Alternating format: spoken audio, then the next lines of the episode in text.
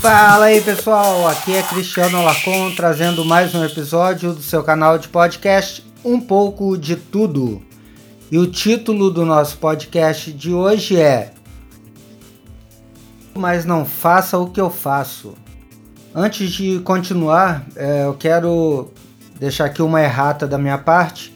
É, sabemos que o senhor Celso de Mello começou a votação dele na quarta-feira da semana passada e terminou a votação ontem, né, na quarta-feira dessa semana. É, eu havia adiantado que ele votou contra a criminalização, contra a equiparação da, do, é, da homofobia, da transfobia com o racismo. Bem, eu acabei me precipitando realmente, falei que ele votou contra é, essa equiparação dado as informações que ele tinha passado previamente no voto dele. Acabou que ontem ele, é, depois de falar um monte de coisa que o STF não podia legislar, etc, etc, etc, acabou votando a favor da criminalização da homofobia. Bem, então feita essa ressalva, hoje nós tivemos também a continuação do julgamento e o final até o momento é 4 a 0 para a criminalização da homofobia e transfobia. Os ministros que votaram até o momento, todos a favor, são Celso de Mello, Faquim, Alexandre de Moraes e Luiz Roberto Barroso. Então, nós estamos vendo aí criando-se uma maioria a favor da criminalização. Mais uma vez, qual é o problema disso? Não é o fato em si de se criminalizar a homofobia, e sim o caminho que está sendo tomado.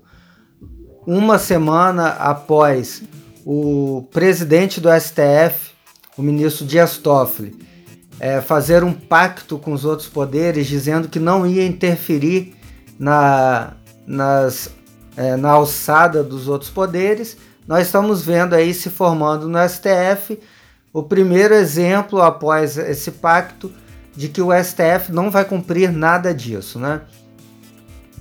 Qual será a consequência disso? Bem, mais uma crise de, é, institucional, mais uma briga entre os poderes e aí ameaça parar todo o resto, porque se eles param para brigar entre si, o executivo, o legislativo e o judiciário, as coisas realmente importantes para o Brasil vão ser deixadas de lado, como sempre aconteceu. Além disso, coloque-se mais um tijolo na construção de uma ditadura do judiciário.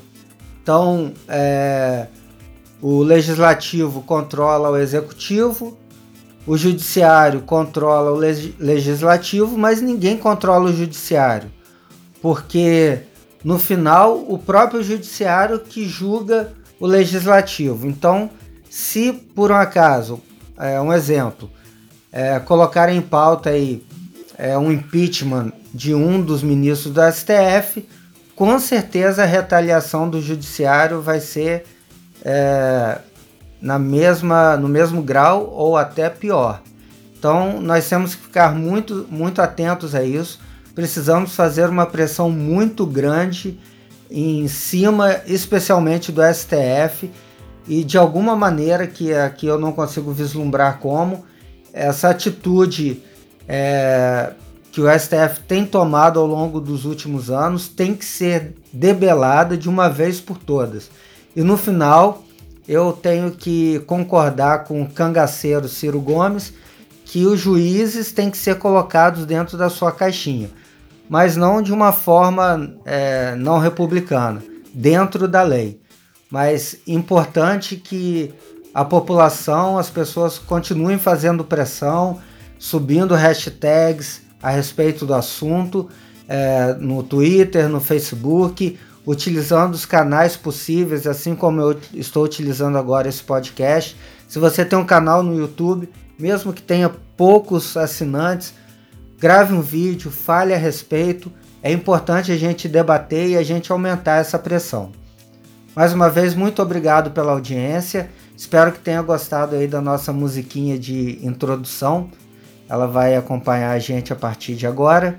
E nos vemos no próximo episódio. Um abraço, até logo.